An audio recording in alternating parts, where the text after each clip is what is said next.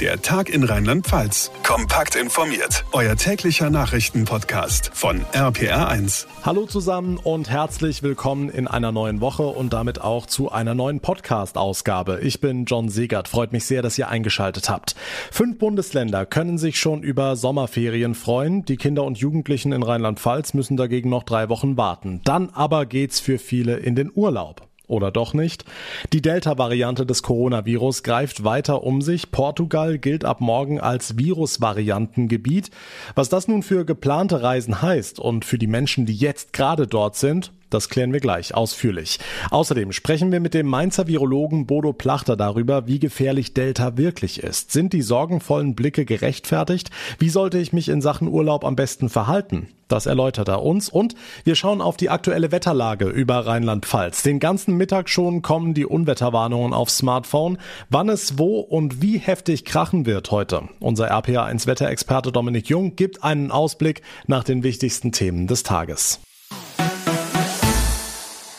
Heute in genau drei Wochen beginnen in Rheinland-Pfalz die Sommerferien. Viele andere Bundesländer sind schon mittendrin in den freien Tagen. Heißt, etliche Menschen sitzen schon am Strand oder im Flieger in den Süden.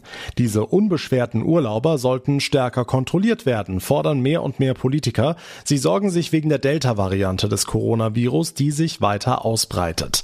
Marius Fraune aus der RPA1 Nachrichtenredaktion. Nach Großbritannien gilt ab morgen auch Portugal als sogenanntes Virus Variantengebiet. Was heißt das konkret für Urlauber? Naja, für alle, die im Urlaub von dieser Ankündigung überrascht wurden, bedeutet das vor allem eine ganze Menge Stress. Es gibt gerade eine regelrechte Rückreisewelle aus Portugal. Menschen brechen ihren Urlaub vorzeitig ab, um noch vor Inkrafttreten der Regelung wieder zurück in Deutschland zu sein.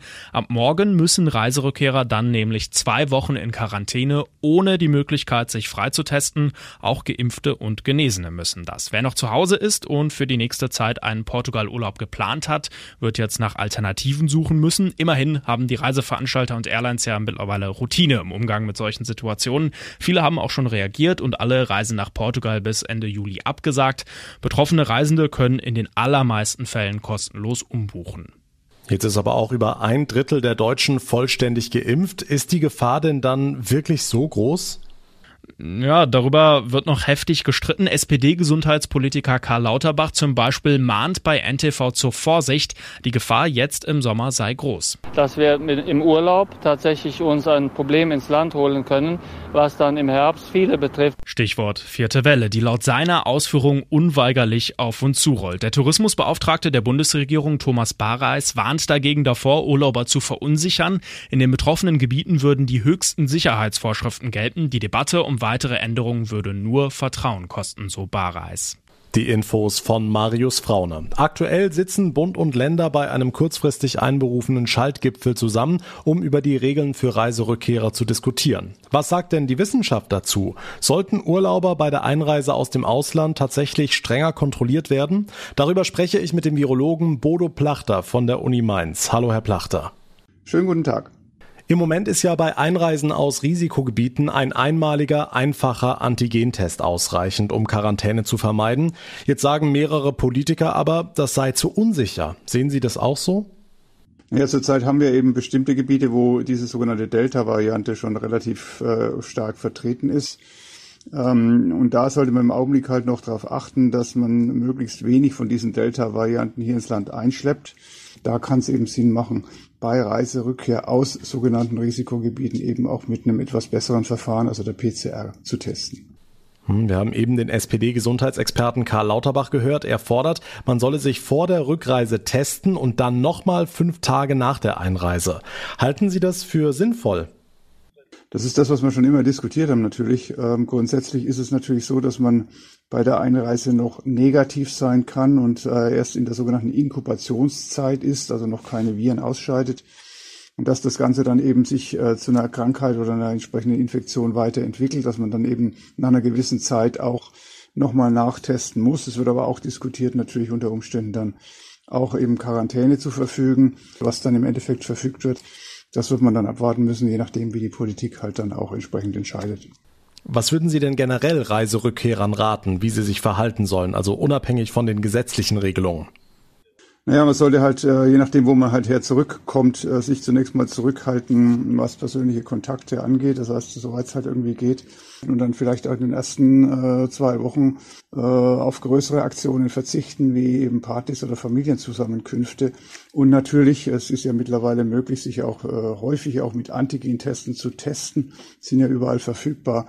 Das kann man sicherlich dann auch eben tun und vor allen Dingen natürlich, wenn man Symptome hat, auf jeden Fall dann eben eine PCR-Testung durchführen lassen, also zum Arzt gehen beziehungsweise eine PCR-Testung äh, irgendwie veranlassen.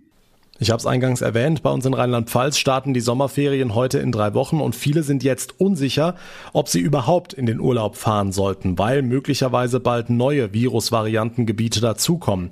Wie wahrscheinlich ist das? Naja, wir haben es natürlich bei der Alpha-Variante ja auch gesehen und bei anderen Varianten auch, dass das relativ schnell gehen kann, dass ein Land dann auch als Risikogebiet eingestuft wird und plötzlich steht man dann da und muss möglicherweise nach Rückkehr 14 Tage in Quarantäne. Jetzt ein bestimmtes Land zu benennen, wir wissen es, in Portugal ist zurzeit äh, regional eine relativ hohe äh, Inzidenz äh, an eben Delta-Variante und es kommen da sicherlich noch Länder dazu. Es ist leider nicht vorhersehbar, äh, wenn man in ein bestimmtes Land reist, wie sich da die Lage dann äh, schlussendlich entwickelt. Sagt der Virologe Bodo Plachter von der Unimedizin Mainz. Vielen Dank. Jo, bitte gerne. Und damit nun zu weiteren wichtigen Themen vom Tag mit Susi Kimmel aus der RPA1 Nachrichtenredaktion. Schönen Feierabend. Der rheinland-pfälzische Gesundheitsminister Hoch will den Druck auf Impfskeptiker erhöhen. Natürlich werde es weiter die Möglichkeit des Testens für bestimmte Aktivitäten geben, so hoch. Wenn das aber nur noch ein sehr geringer Teil der Bevölkerung tun müsse, werde es nicht mehr so viele Angebote für Nichtgeimpfte geben wie aktuell. Hoch kündigte außerdem an, über den Sommer hinweg noch einmal verstärkt für eine Corona-Impfung werben zu wollen, nicht aber bei Schulkindern. Wir kommen jetzt in eine Phase, in der wir alle die, die ganz schnell geimpft werden wollen, schon erreicht haben. Und dann geht es darum, erstmal, dass Menschen sich überhaupt für eine Impfung entscheiden. Aber die Ankündigungen des Bundes sind so, dass im Sommer und über den Sommer weiterhin ausreichend Impfstoff von allen Impfstofflieferanten für eine erste Impfung auch zur Verfügung steht. Wenige Tage vor Inkrafttreten des neuen Kita-Gesetzes in Rheinland-Pfalz hat Bildungsministerin Hubig die Regelungen verteidigt. Der Anspruch auf sieben Stunden durchgehende Betreuung helfe den Eltern. Außerdem würden die Einrichtungen bei der Umsetzung bestmöglich unterstützt. Zur Kritik am neuen Modell der Personalberechnung sagte Hubig, es werde künftig gerechter zugehen, wenn nicht mehr die Anzahl der Kita-Gruppen maßgeblich ist. Gerechter heißt, dass erstmal geguckt wird, wie viele Plätze hat man in der Kita und wie lange sind diese Plätze pro Tag sozusagen belegt. Dann gibt es noch verschiedene andere Elemente, die in jeder Kita gleich sind. Und dazu gibt es dann nochmal Personal aus dem sogenannten Sozialraumbudget, weil man da guckt, steht eine Kita vor besonderen Herausforderungen. Deshalb ist es am Ende eben dann auch so, dass es gerecht ist für die Kita vor Ort. Die Deutsche Lebensrettungsgesellschaft in Rheinland-Pfalz warnt dringend davor, in Flüssen zu baden. Manche Menschen würden die Strömung schlichtweg unterschätzen, so ein DLRG-Sprecher. Vor allem am Rhein sei diese aber gefährlich. Hier könne die Strömung ein Tempo von 12 kmh erreichen. Im Rhein zu baden wäre damit ungefähr so sicher, wie mit einem Fahrrad auf der Autobahn zu fahren. Als Problem schätzt die DLRG die Corona-bedingte Zulassungsbegrenzung der Freibäder ein. Antonio Rüdiger und Ilkay Gündoğan sind wieder ins Training der deutschen Fußballnationalmannschaft eingestiegen. Beim Abschlusstraining vor dem EM-Achtelfinale standen beide in Herzogenaurach heute wieder auf dem Platz. Rüdiger hatte wegen einer Erkältung, Gündoğan wegen einer Schädelprellung gestern beim Training ausgesetzt. Beide können nun vermutlich morgen im EM-Achtelfinale gegen England auflaufen. Erst vor vier Wochen ist der Geysir in Andernach nach Corona-Pause in die Saison gestartet und jetzt ist schon wieder Schluss, aber nicht wegen Corona. Ein Tanker hat am Wochenende den Anleger zum Geysir gerammt und den Steg teilweise versenkt. RPA1-Reporterin Johanna Müßiger, damit ist der Geysir wohl für Wochen nicht erreichbar, oder? Ja, auf den Anruf am Samstagabend hätte Christian Heller, der Geschäftsführer des Geysir Besucherzentrums, wohl gerne verzichten können. Ich hatte erst nur, nur gedacht, vielleicht handelt es sich um ein kleines Gelände, was abgebrochen ist oder der, dergleichen. Bin dann direkt rausgefahren und habe nicht schlecht gestaunt, als dann halt der halbe Anleger halt unter Wasser gesetzt gewesen ist. Also das hat schon einem Schreck dann versetzt. Aber was ist eigentlich passiert? Also Samstagabend ist ein Heizöl-Tankschiff gegen den Steg gekracht. Offenbar gab es einen Ausfall der Ruderanlage. Öl lief zum Glück nicht aus, verletzt wurde auch niemand, aber der Steg versank teilweise. Und das ist der einzige Zugang zur Halbinsel. Und eigentlich sollte Donnerstag auch das Museum am Geysir öffnen. Wir würden gerne das Museum Ende der nächsten Woche aufmachen. Jetzt kann man natürlich sagen, macht das überhaupt Sinn, wenn man über den Geysir nicht besuchen kann? Wir sagen, jawohl, es macht Sinn, um ein Stück weit überhaupt mit einer Einrichtung oder an Start Start gehen zu können. Freitag soll der Steg mit einem Kran aus dem Rhein gehoben, begutachtet und dann auch repariert werden. Heller geht davon aus, dass das insgesamt sechs bis acht Wochen dauern kann. Auch die BesucherInnen hier sind natürlich enttäuscht. Wir sind aus Hamburg gekommen und wollten das jetzt unbedingt mal sehen. Ne? Es ist so, wie es ist. Und jetzt machen wir eine Schifffahrt und das ist doch auch toll. Und es ist ein bisschen schade, dass wir das jetzt nicht uns anschauen können. Aber es ist nicht schlimm, wir gucken jetzt uns die Innenstadt dafür an und schauen mal. Für die Stadt ist es trotzdem einer der Touristenmagnete. Also auch auf die Gastronomie und Hotellerie werde sich die Schließung auswirken, meint Heller. Die Infos von Johanna Müßiger.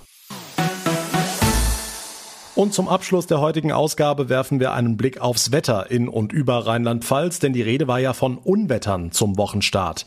RPA1 Wetterexperte Dominik Jung, wie sieht's aus? Es ist ja wahnsinnig schwül draußen. Ja, in der Tat, die Luft ist draußen sehr dampfig, sehr schwül. Da merkt man schon, da liegt was in der Luft bei uns in Rheinland-Pfalz und in der Eifel, so rund um Brüm und Bitburg und auch in der Pfalz bei Kaiserslautern. Da haben sich ja schon die ersten dicken Quellwolken gebildet. Und in Frankreich, da gibt's auch schon die ersten Schauer und Gewitter und die ziehen zum Abend auch Richtung Rheinland-Pfalz. Wir müssen dann punktuell wieder mit Starkregen, Sturmböen und Hagel rechnen. Es wird wie immer nicht jeden treffen, aber dort, wo die Gewitter wüten, da kann's ganz schön heftig zur Sache Sache gehen. Die Temperaturen jetzt zum späteren Nachmittag noch so auf 29, knapp 30 Grad ansteigend in Speyer und in Worms. In Rockenhausen um die 27 Grad, ein bisschen kühler bleibt es in höheren Lagen. Kastelan und Hunsrück so um die 25 Grad. Hm, und morgen, wie geht's da weiter? Zum Deutschlandspiel zum Beispiel? Ja, auch noch immer eine sehr hochbrisante Wetterlage. Die Luftmassen sind immer noch sehr spül. Das heißt, es können sich da auch morgen Nachmittag wieder einzelne Schauer und Gewitter bilden. Da kann ich nur den gleichen Tipp wie immer geben. Den Blick nach oben richten, ab und zu mal gucken, zieht ein Gewitter auf, rechtzeitig handeln. Man kann aber auch heute wieder nicht vorhersagen, wen es genau morgen treffen wird. Es bleibt erstmal schwül warm. Ja, und der weitere Wettertrend ab Mittwoch, Donnerstag ein bisschen kühler und das Unwetterrisiko nimmt langsam ab. Die Aussichten von unserem Wetterexperten Dominik Jung. Vielen Dank. Und damit komme ich zum Ende der heutigen Ausgabe. Wenn euch unser Podcast gefällt, dann würde ich mich sehr über eine kurze Bewertung bei Apple Podcasts freuen und wenn ihr uns direkt abonniert, uns folgt auf der Plattform, über die ihr mir gerade zuhört, dann bekommt ihr Tag für Tag unser ausführliches Info-Update ganz automatisch. Mein Name ist John Segert. Ich bedanke mich ganz herzlich für eure Aufmerksamkeit, für euer Interesse. Wir hören uns dann morgen Nachmittag wieder in der nächsten Ausgabe. Bis dahin eine gute Zeit Zeit und vor allem bleibt gesund. Der Tag in Rheinland-Pfalz, das Infomagazin, täglich auch bei RPR1. Jetzt abonnieren.